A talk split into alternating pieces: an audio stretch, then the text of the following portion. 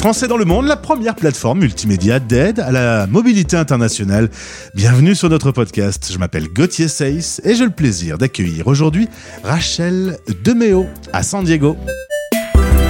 françaisdanslemonde.fr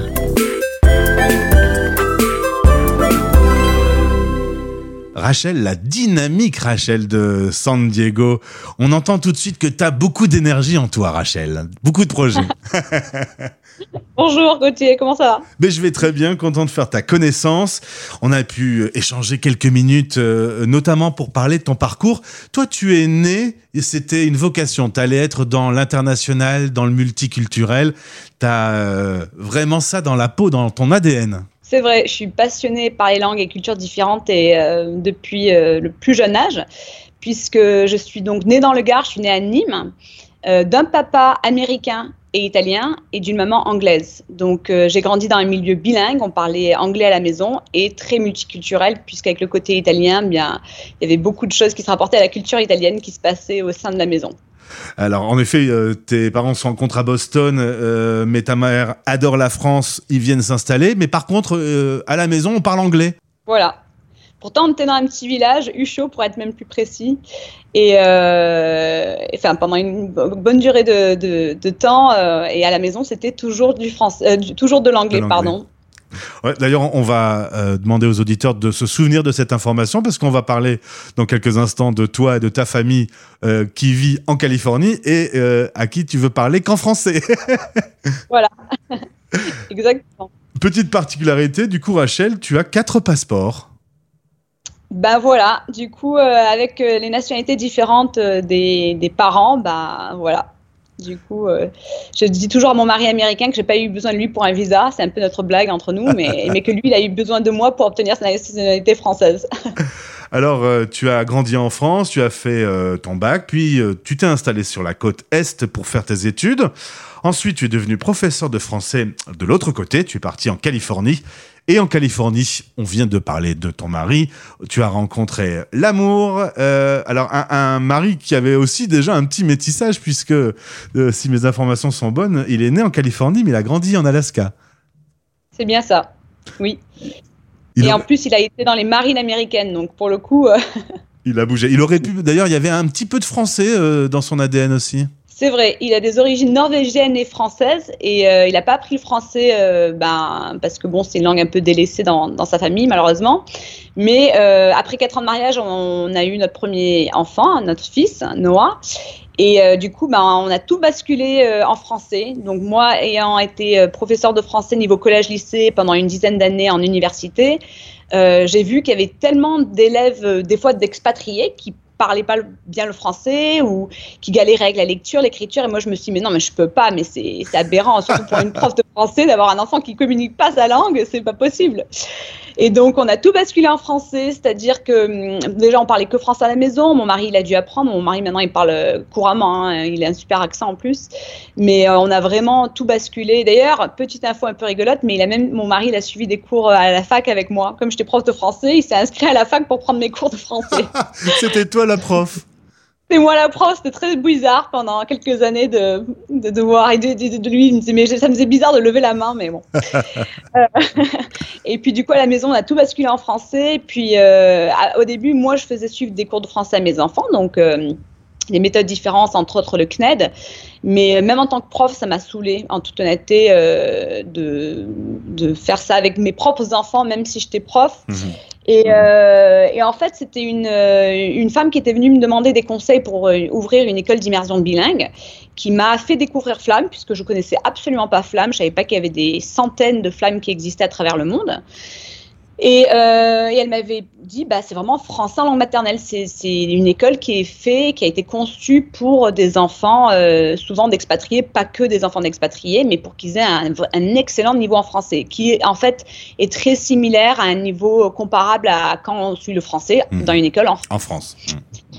et euh, comme il y a quand même 20 000 Français sur San Diego, euh, et la communauté française est quand même très importante, et je dirais même pas que française, francophone, on a aussi beaucoup de Québécois, des Belges, euh, entre autres, hein, des Camerounais, euh, des Congolais. Et donc, en fait, j'avais déjà pas mal de personnes qui me demandaient d'ouvrir une école de français. Donc, ça faisait déjà plusieurs années qu'on me demandait.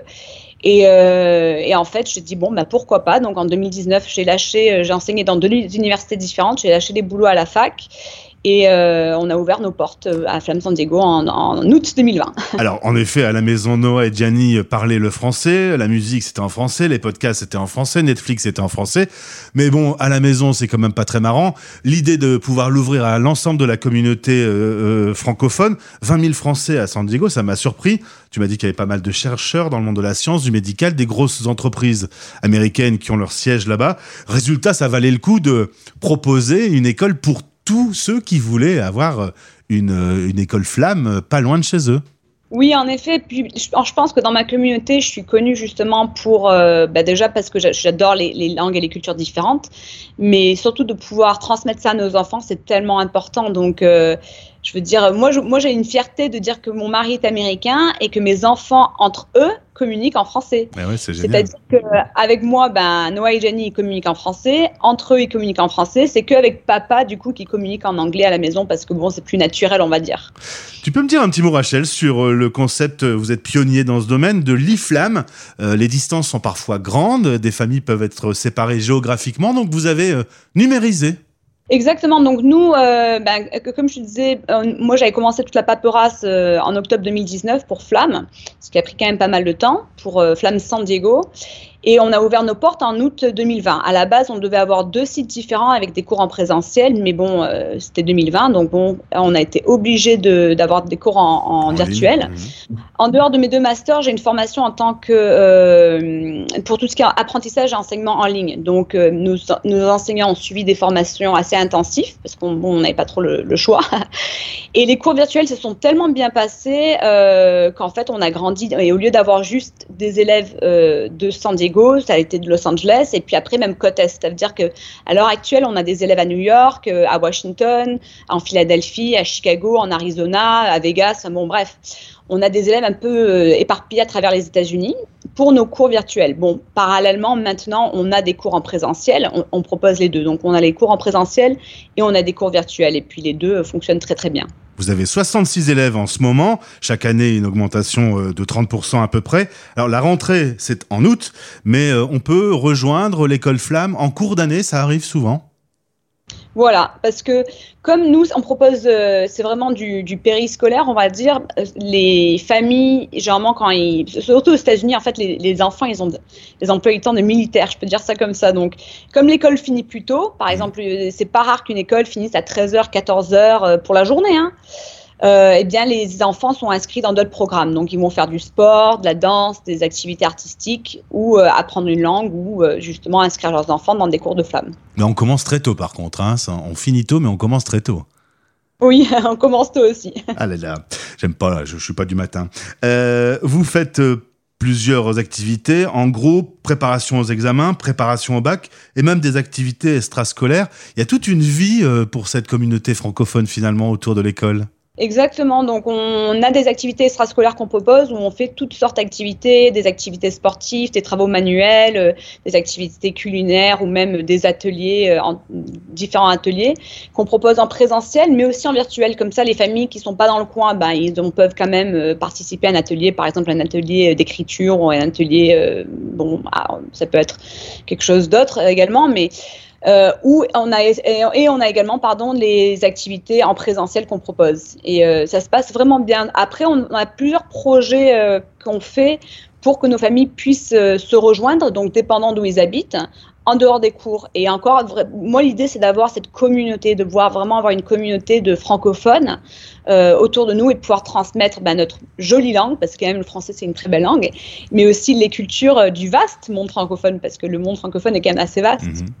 Euh, ma dernière question, Rachel, en ayant grandi dans cet environnement multiculturel, ton, ton cœur ou tes racines, finalement, tu les poses où? Alors, forcément, je suis un peu mitigée. Euh, mais pour moi, mon cœur, il reste dans le sud de la France, principalement, je dirais. Après, c'est sûr que je... Vas-y, vas-y, pardon. tu t'es trahi avec ton paperasse. Hein, de... Ta façon de parler, parce que moi, je suis du nord de la France, c'est de la paperasse. Euh, alors que toi, tu as dit, il y a beaucoup de paperasse. Tu restes donc avec, euh, avec ce cœur au soleil du sud de la France. Voilà, exactement. Après, c'est vrai que je me sens assez italienne aussi, mais euh, le mélange de culture. En fait, je pense qu'il y a beaucoup de parents, ils savent pas comment élever des enfants euh, euh, bilingues, polyglottes, multiculturels. J'ai écrit d'ailleurs un livre sur ce thème, enfin d'ailleurs qui s'appelle comme ça, Comment réussir à élever des élèves, des enfants, pardon, bilingues, polyglottes et multiculturels. Il est disponible sur Amazon entre autres. et je l'écris en anglais et en français parce qu'il y a beaucoup de parents qui galèrent et ils, ont peur en fait que l'enfant va pas apprendre par exemple l'anglais si d'un coup, ils, ils, parlent à l'enfant qu'en français, alors que c'est pas du tout le cas. Et puis, il y a de nombreuses recherches qui ont été faites sur ce thème. Mais c'est vrai que moi, c'est ma passion, les langues, les cultures différentes, pouvoir transmettre ça à nos enfants. C'est un cadeau qu'on leur fait, tout simplement. C'est un cadeau et ils sont reconnaissants plus tard que moi, je le suis auprès de mes parents. Rachel, tu as dit euh, euh, le mot passion et euh, en homme de radio que je suis, on l'entend, la passion chez toi. Donc, je pense que le message a été bien passé. Si vous voulez en savoir plus, si vous voulez rentrer en contact avec Flamme San Diego, le contact, le site internet et toutes les informations utiles sont dans ce podcast. Merci Rachel pour ce temps. On a quand même 9 euh, heures de décalage horaire finalement. Le monde tourne pas dans le même sens pour nous tous les deux finalement. C'est pas si simple. Hein. Pour la famille, tout ça en France, c'est pas si simple. C'est vrai, c'est vrai. Ben, je te remercie beaucoup euh, pour euh, cette opportunité et puis de pouvoir euh, présenter.